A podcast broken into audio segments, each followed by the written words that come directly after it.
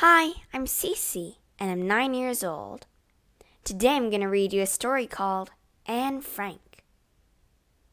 At the age of 13, Anne Frank went into hiding with her family to escape from the Nazis. For two years, she couldn't go outside, or run, or shout, or laugh too loudly. Instead, she poured her thoughts and feelings into her diary, which is now famous all over the world. This story of her life begins when she was still a carefree girl like any other. Well, let's start our adventure today and dive into the story of Anne Frank.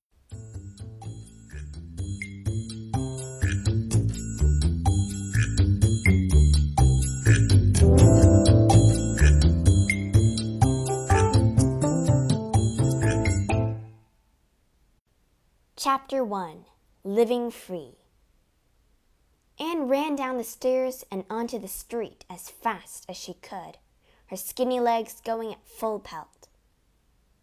She was meant to be doing her homework, but it was so boring.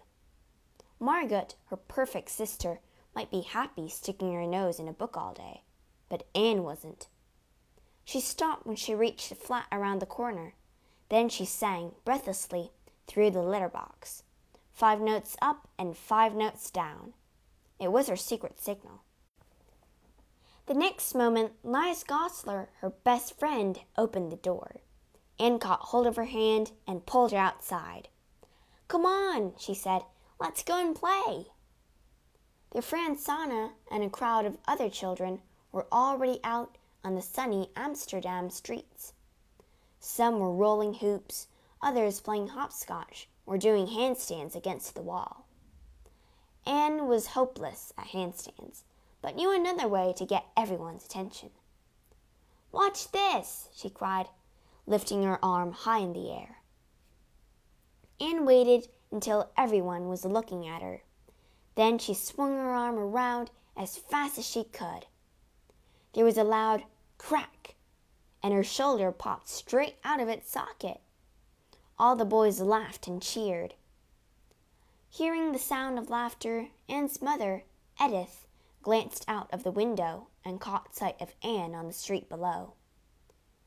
I bet that girl hasn't done her homework, she thought with a sigh. It was always such a struggle with Anne. Even though her daughter was only seven, Edith was certain she would be a social butterfly all her life. Still, she was glad Anne had settled into Amsterdam life so easily. It was three years since the Franks had left Germany, but Edith still missed her home. And as long as the Nazi Party ruled Germany, they couldn't go back. The Franks were Jewish, and the Nazis hated Jews. Recently, the Nazis had fired Jews from their jobs, shut down Jewish shops, and beaten up Jews on the street. We were right to leave when we did, thought Edith. We couldn't have brought up our children in such a country. That night, Anne's father, Otto, put Anne to bed as usual. Tell me a story, Anne pleaded. Can I have one about good Paula and naughty Paula? But this time, tell me about naughty Paula. She's more fun. Margaret prefers good Paula, Otto remarked. Well, she would, Anne replied huffily. It was hard having Margaret as an older sister. She never got into trouble and was always neat and tidy. Otto guessed what she was thinking. You can be good too, Anne. You just have to learn to control yourself. I'll try, Daddy, I promise, Anne said. Anything to make you happy. Otto laughed. You little flatterer, he said, kissing her on the head. The next day at school, Anne tried harder than usual to concentrate. She loved school really. The big, airy classroom, the bright red flower pots on the windowsill. It was just so much more fun to talk to people than to listen to the lessons. Anne Frank, you're such a chatterbox, scolded her teacher. I can't help it, Mr. Keesing, Anne replied. It's a female thing.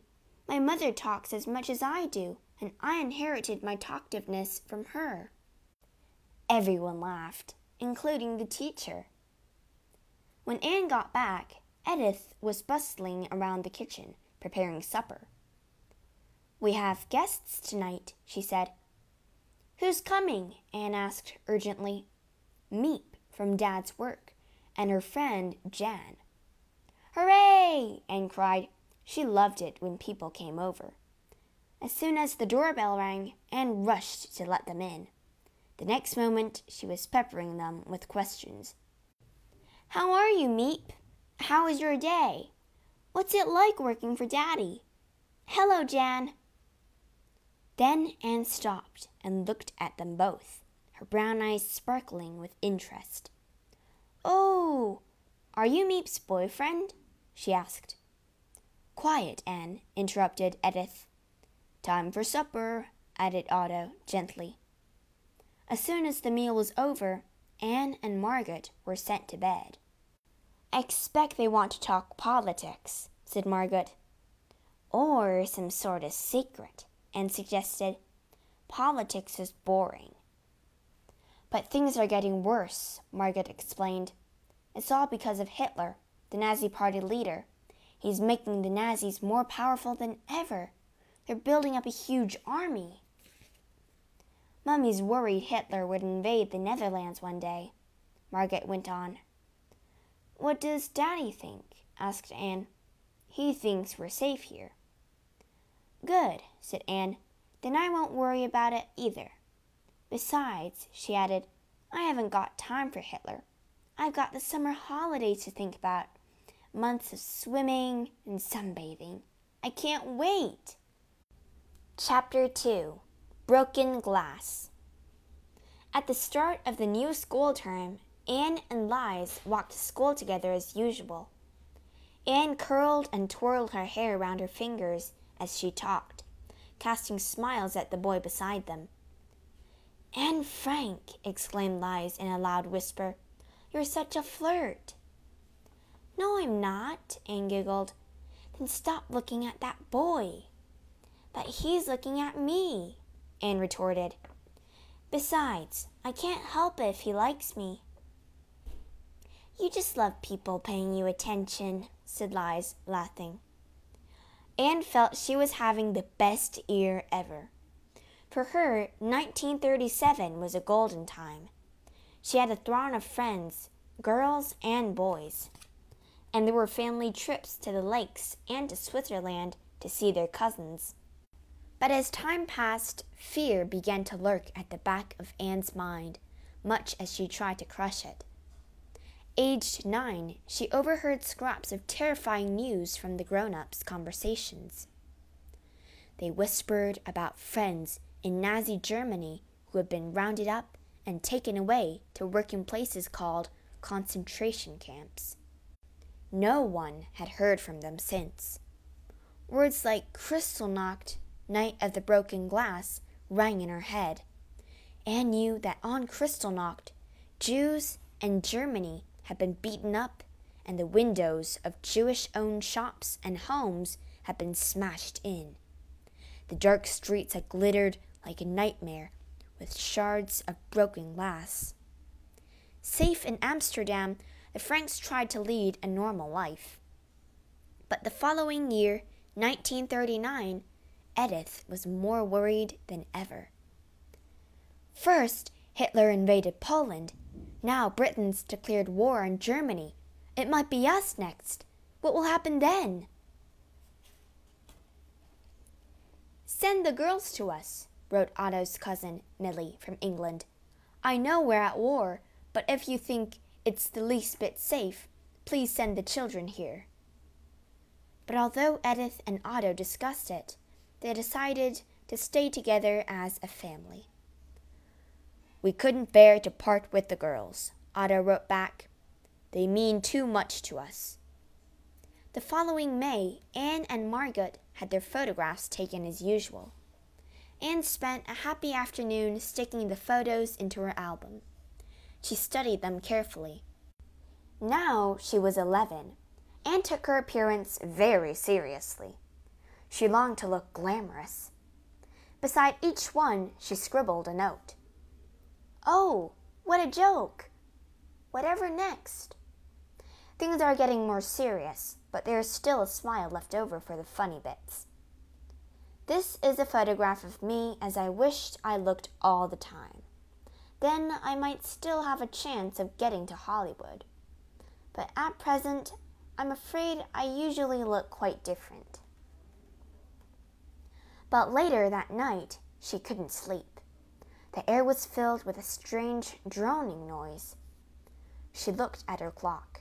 It said four in the morning. The next moment, there was a massive explosion, followed by another and then another. Anne raced into her parents' room. What's happening? she cried. Her parents were standing with Margot, staring out of their bedroom window. Anne went to look too. A swarm of planes was streaming across the sky. In the distance, fires burned, and the smell of smoke seeped in through the open window. Otto put his arm around Anne and held her close. They're German planes, Anne, he said. Hitler's invading. Chapter 3 Invasion Until daybreak, German and Dutch planes fought over Amsterdam skies. That morning, the streets were filled with panic as people tried to find out what was happening. Others stayed glued to their radios. The next few days were punctuated with the piercing wail of air raid sirens warning everyone to take cover. The sirens were always followed by the sounds of exploding bombs. Anne lay awake most nights, shaking with fear. Then came the announcement on the radio. Germans threaten to bomb the city of Rotterdam unless we surrender. Two hours before the deadline expired, the Germans bombed Rotterdam anyway. 900 people were killed, fearing further bombings. The Netherlands surrendered just four days after Hitler had invaded. At first, life carried on as normal, but little by little, things did begin to change. It was announced that Jews had to register themselves so the Nazis could find out exactly where they lived. Soon after, the Nazis began to pass anti Jewish laws. Anne was furious. We can't do anything, she grumbled to Liza and Santa. We have to walk everywhere. We're not allowed into parks or swimming pools. I hate it, agreed Liza. They had spent the morning flicking through fashion magazines and gossiping. Now they wanted to go out, but echoing down the street, they heard the stamp, stamp of marching footsteps. A group of Dutch Nazis were walking by, wearing their uniforms with pride. The girls hid from view until the footsteps faded into silence. They'd heard stories of what Nazi soldiers did to Jews. Do you want to come up and see my outfit for Miep and Jan's wedding? Anne suggested, to break the silence. They raced inside. Anne proudly showed them her new coat and hat. And, she added excitedly, I'm going to have a new hairstyle for the occasion. Anne felt that whenever she was with her friends, she had to stay cheerful. Margaret, on the other hand, grew quieter than ever. At the end of that summer, all the Jewish children from Anne's school were kept behind after assembly. The headmistress faced them from the front of the room. I'm afraid you won't be allowed to return to this school next term, she began, her hands clasping and unclasping as she spoke. The Nazis have passed a new law. Jewish children can no longer go to school with non Jews. Anne let out a cry and sobbed into her hands. She loved her school. Why did she have to leave? She'd never see any of her non Jewish friends now. When Anne got home, Otto and Edith did their best to comfort her. We'll send you and Margaret to the Jewish Lyceum, Edith told her. It's so far away, Anne cried. I know, I know, said Edith. Please don't worry, though. We must try to keep our lives as normal as possible.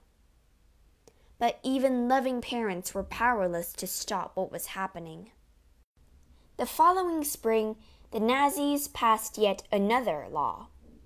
All Jews had to sew a yellow star onto their clothes with the word Jud on it, the Dutch of Jew. I'm scared to do anything now in case it's forbidden, said Anne's friend, Jack. Anne knew just how she felt.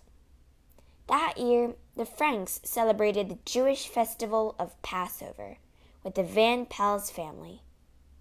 Otto and Mr. Van Pels worked together, and suddenly it seemed as if the Van Pelses were always at the Franks' house, the parents talking together in hushed voices. Anne didn't take much notice. She was determined to have some fun still. She formed a ping pong club with Jacques, Lies, Sanne, and her friend Elsa, playing on the dining room table at Elsa's house. And also had her birthday to look forward to. She was going to be 13. I already know what I'm going to get, Anne told Lies. I'd choose it myself. It's an autograph book, but I'm going to use it as a diary and write all my secrets in it. On the morning of Anne's birthday, Lies came by to walk to school with Anne, peering into the Frank's sitting room to see Anne's presents. Lies noticed, not for the first time, how bare the room looked. The Franks must be selling off their furniture, Lies thought. Perhaps they need the money. That night, Anne wrote in her diary for the first time. I hope I shall be able to confide in you completely, as I have never been able to do in anyone before. And I hope you will be a great source of comfort and support. Otto was glad his daughter had a diary. He thought she would need it in the months to come. We may have to go into hiding, he said, as they strolled down the streets together even though it will be hard for us to live cut off from the rest of the world. What do you mean? Anne asked. You know how we've been sending our clothes and furniture to other people, Otto began. I thought that was just to stop the Nazis taking them. Well, yes, Otto replied, but we don't want the Nazis to take us, too. So we'll leave on our own, not wait for them to get us. Anne looked scared. But when, Daddy? Don't worry. We'll take care of everything. Just enjoy your carefree life while you can. Anne didn't reply. She was desperately hoping that day was still a long way off.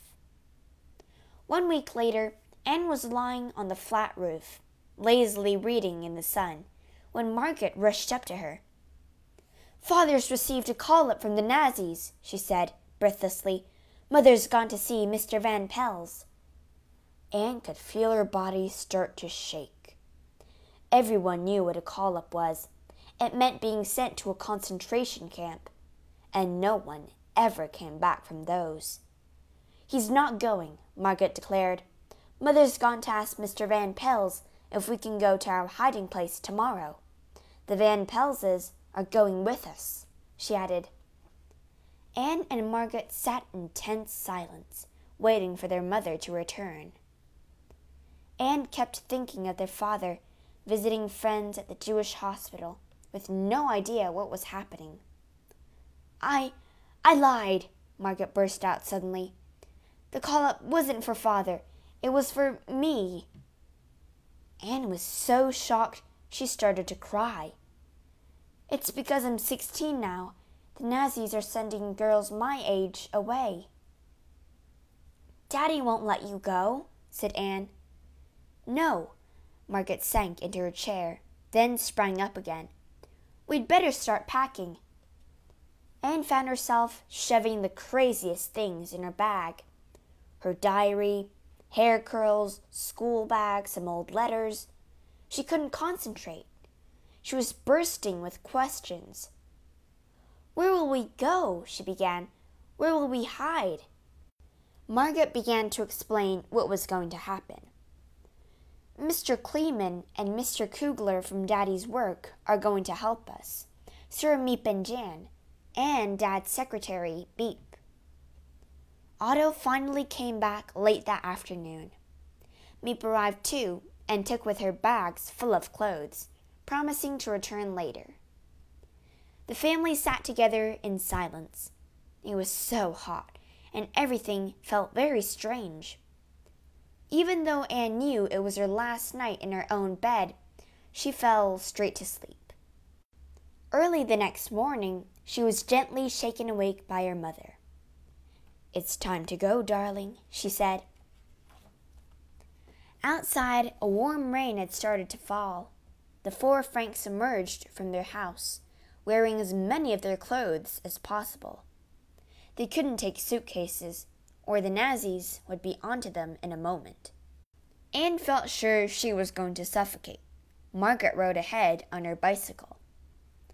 At last, Anne's parents told her where they were going. The hiding place is in Daddy's office building, Edith told her.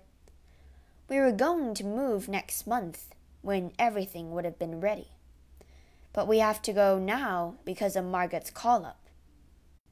In Daddy's office building? Anne queried.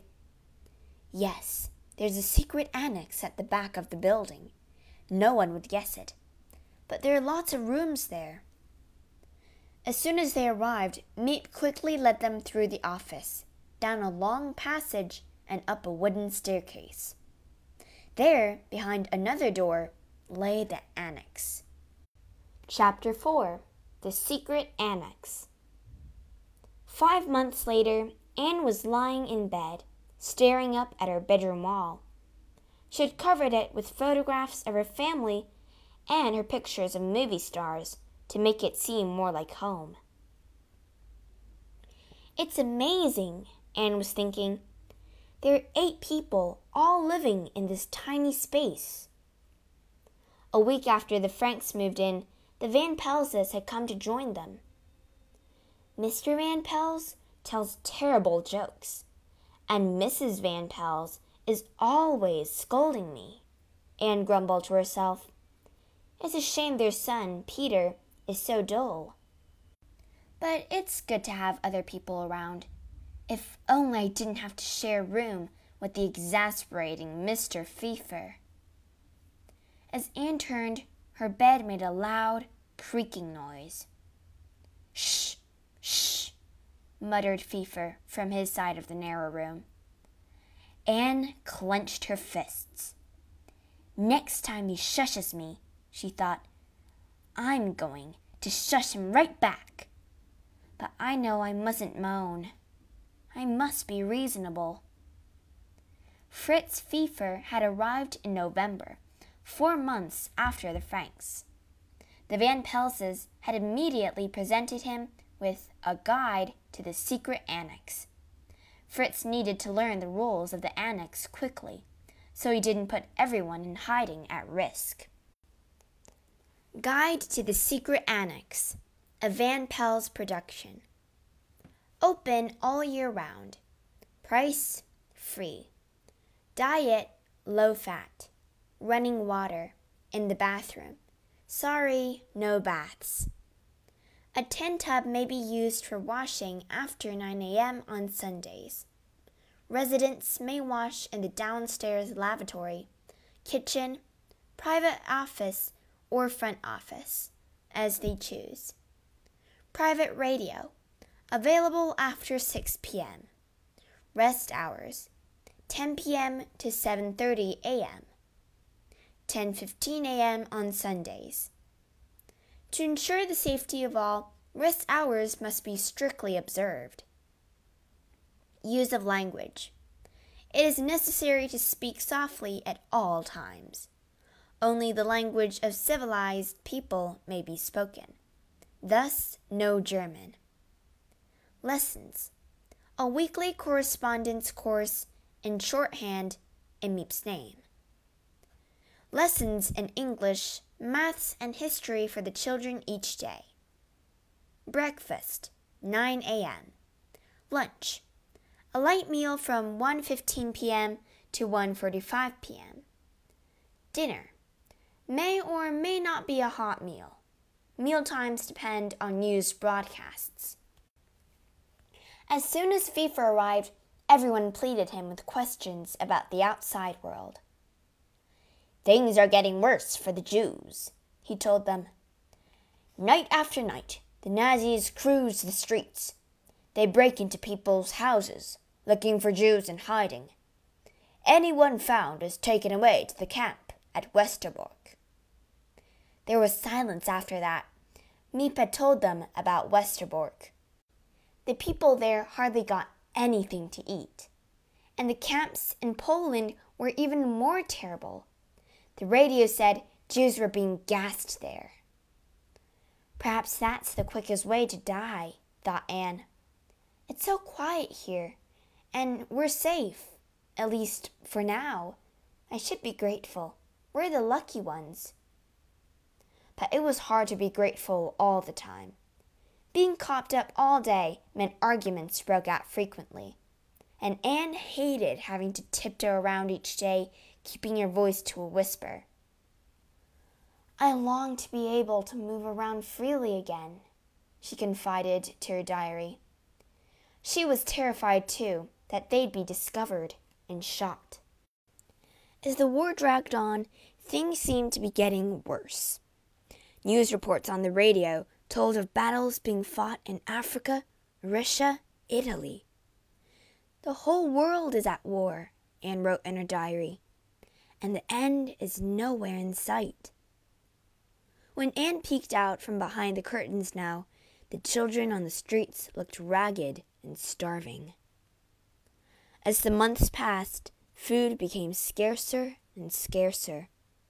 It was only the efforts of their helpers that kept the members of the annex alive. Every day, Miep went out on her bicycle to find food for them all, often queuing for hours just to get a loaf of bread, while Bep smuggled in milk from the office supply. And every Saturday, Miep brought five books from the library. You have no idea how we long for Saturdays, Anne told Miep. Books mean everything when you're cooped up. We couldn't do without your visits either, she added. Anne knew that the office staff risked their lives to help them. For the sake of their helpers and for the others in hiding, Anne tried to stay cheerful and brave. But at times she felt as if her personality were splitting in two. When she was with the others, she laughed and joked and chatted away.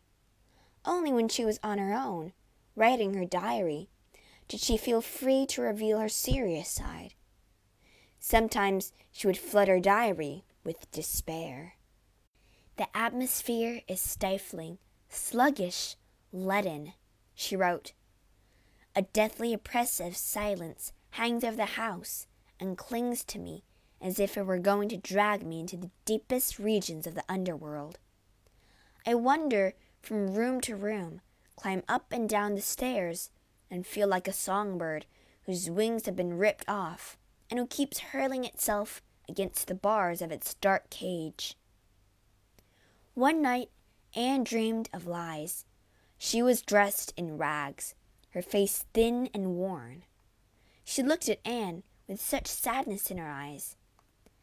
Help me, she seemed to say. Rescue me from this hell. But I, I can't help you, Anne cried out. I can only stand by and watch while you and other Jews suffer and die. When Anne woke, she was crying. What's happened to Lies? she thought. She's probably been taken away to the camps.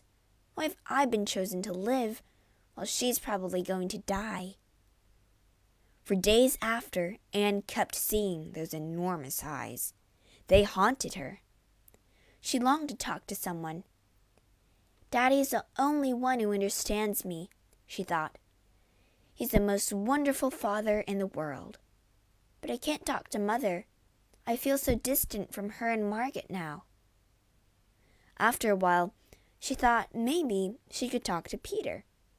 they began to spend more and more time together. Peter was shy and withdrawn, but gradually Anne won his confidence. They would sit together by the window in the attic, looking out at the blue sky, the bare chestnut tree glistening with dew, the seagulls and other birds that glinted with silver as they swooped through the air. They looked in silence, Anne feeling entranced by a spell that shouldn't be broken with words. Whenever Anne felt sad or frustrated, she and Peter would go up to the attic. As long as you look fearlessly at the sky, Anne wrote in her diary, you'll know that you're pure within and will find happiness one more. Anne's writing meant everything to her now. She poured out her thoughts and feelings into her diary and began to write stories of her own short stories, fairy stories, the start of a novel. I'll tell you what, Anne announced over the kitchen table one morning. Being in hiding for two years is no picnic, especially in this war. Her voice sounded muffled she was speaking through a handkerchief. What is that smell? asked Margaret. Lunch, replied Mrs. Van Pels. We're out of oil, and as of tomorrow we won't have a scrap of butter. Today we're eating mashed potato and pickled cawl. Ugh! exclaimed Anne. The thought of eating this muck makes me feel sick. Perhaps you should spend more time on your schoolwork, like Margaret, said Mrs. Van Pels. Then you'd have your studies to occupy your thoughts. She's just jealous because I'm close to Peter, Anne thought. But deep down, she knew she hadn't been bothering with her studies. Her thoughts had been filled with Peter, and there seemed no point in schoolwork with the end of the war so far away like a fairy tale. That night, Anne thought about what she really wanted out of life. To be a writer, she realized. Two months later, the members of the secret annex were crowded around the radio. Today is D Day, announced the BBC. This is it, cried Otto. The invasion has begun. British and American troops have landed in France. Friends are on their way, said Anne. There's hope breathed Margaret. The war is coming to an end. Imagine, Anne, by October we could be back at school. The summer passed in great excitement. News reports came in thick and fast of invasion successes against the Germans. Sometimes Anne felt overwhelmed by the chaos and suffering reported on the radio. But when she looked up at the sky, she felt that somehow everything would change for the better that peace would return one more. In spite of everything, Anne wrote in her diary, I still believe that people are good at heart. Chapter 5 Westerbork August 4th, 1944 was a warm, still summer's day. At the headquarters of the Nazi secret police, the telephone rang. An officer picked up the receiver and listened for a while.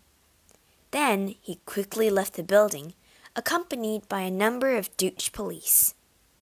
They parked outside Otto's office and marched into the building. We know everything, the Nazi officer announced. You are hiding Jews, and they are in this building. Take us to them. Helplessly, Victor Kugler, the Frank's friend and helper, took the police up to the annex. The police went into each of the rooms, rounding everyone up, forcing them to put their hands in the air. Margaret wept softly. An hour later, they were out on the street, along with Kugler and Kleiman, being ordered into a police van. I'm sorry, Otto said to Kleiman on their way to prison. To think that you're sitting here among us, that we are to blame. Don't give it another thought, Kleiman interrupted him. I wouldn't have done it any differently. Kleiman and Kugler were taken away for questioning. After three days in filthy, overcrowded prisons, the eight members of the annex were sent on a train to Westerbork.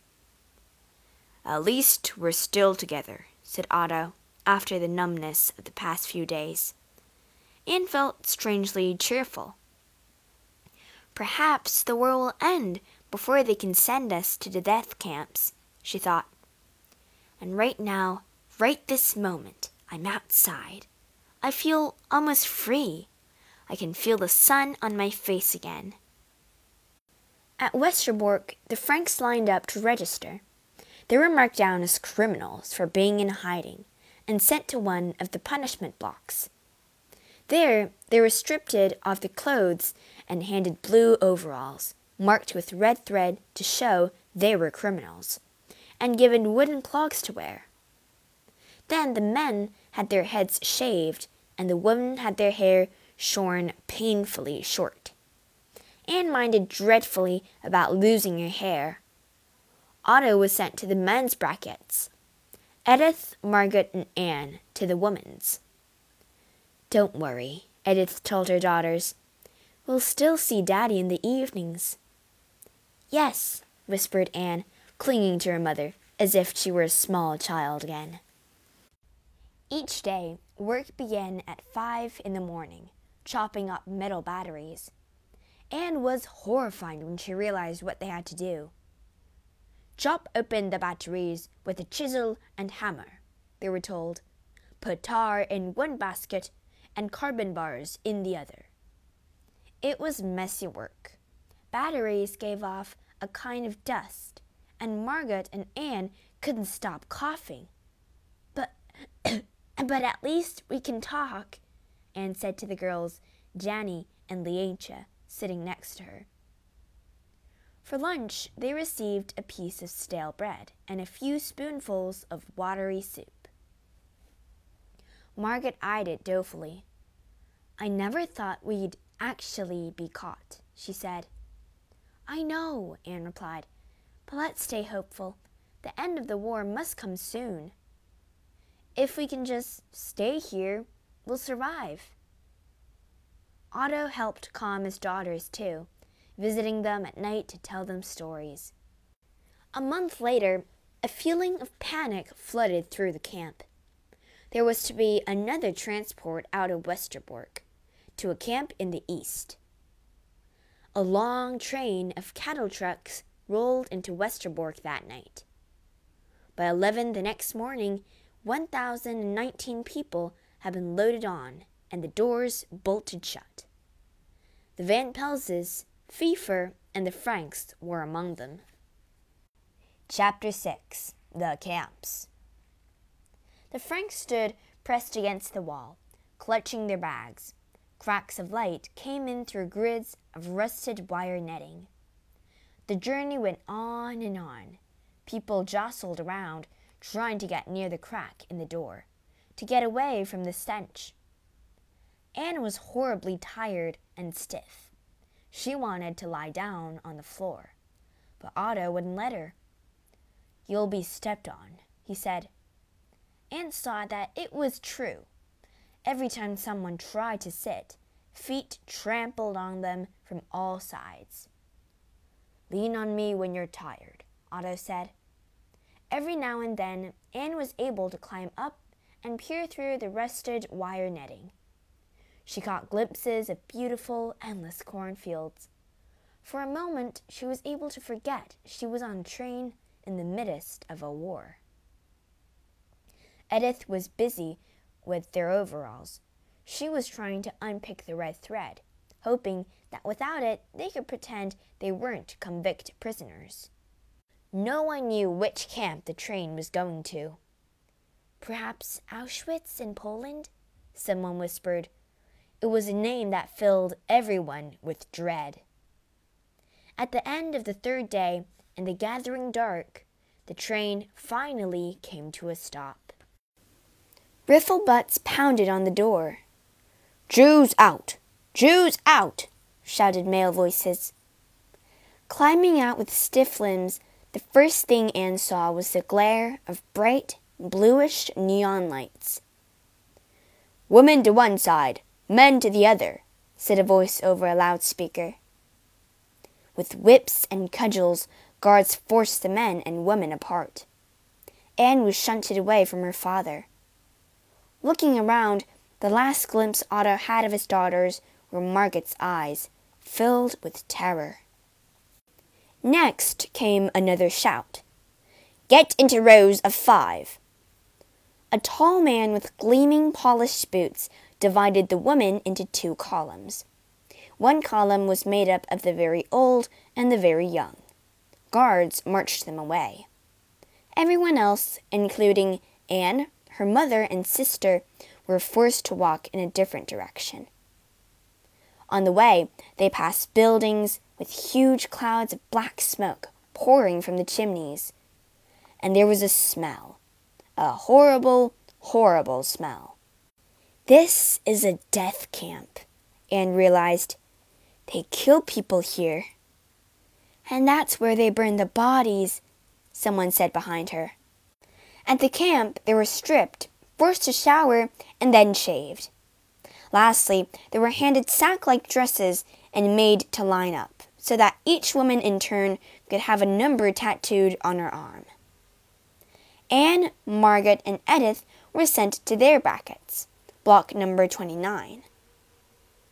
As Anne took in their new surroundings, she almost gagged. The stench of Erin was everywhere. Every morning they woke at half past three to the sound of sharp whistles. Breakfast was a brown liquid slopped into their bowls.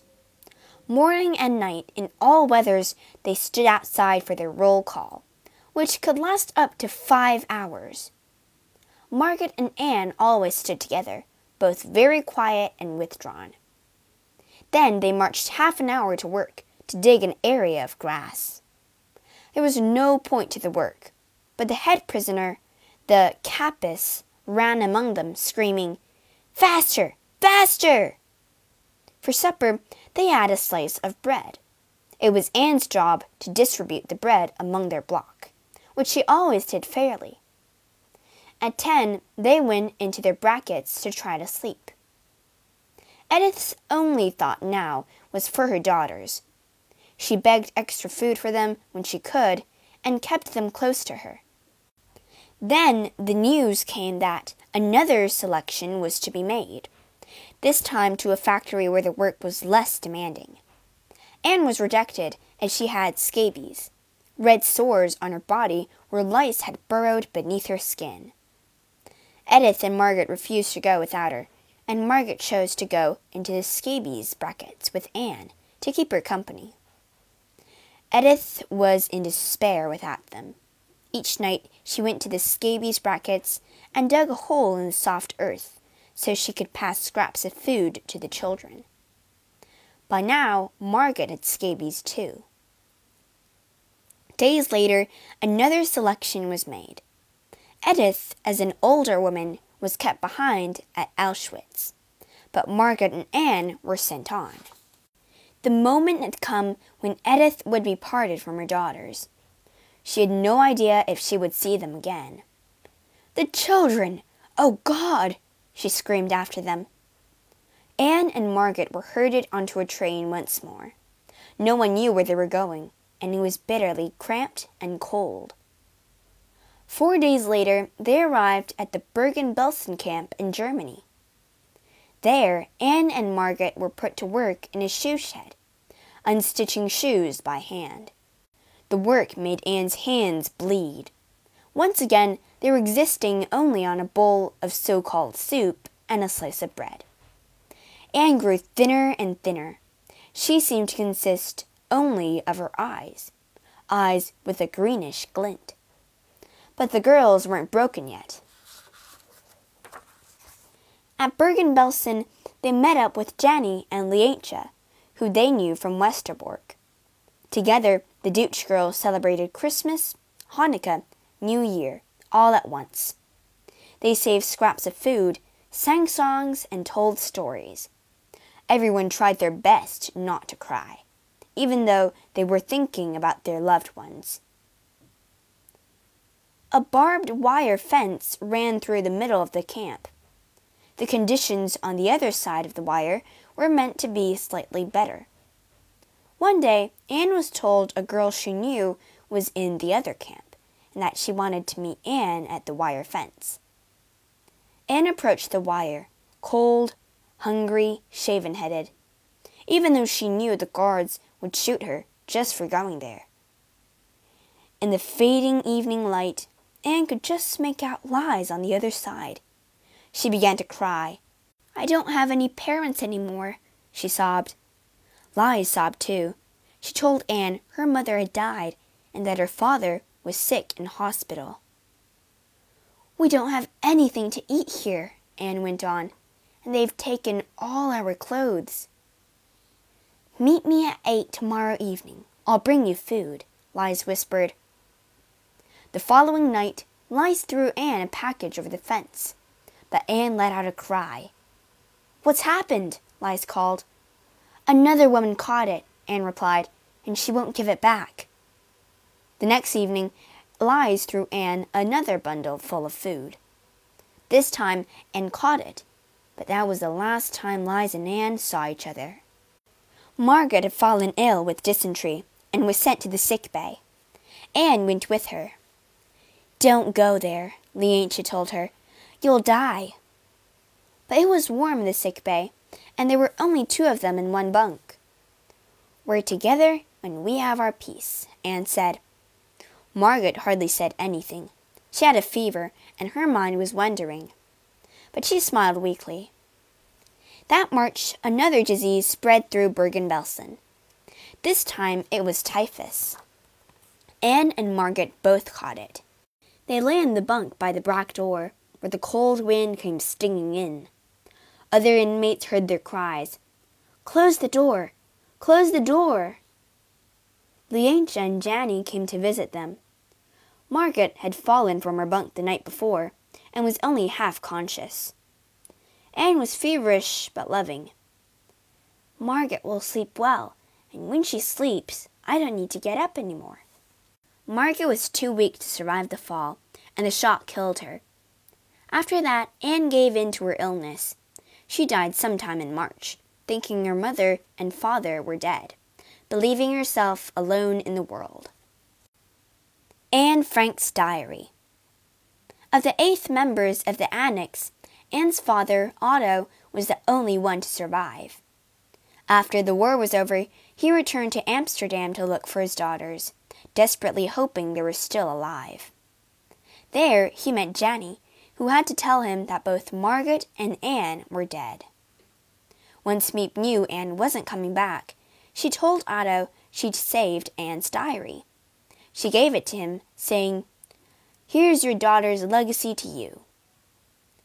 There's a line in the diary that reads, I want to go on living after I'm dead. It was that line that made Otto finally decide to publish the diary as a book. Since its first publication in 1947, Anne's Diary has been translated into 50 languages and sold over 25 million copies.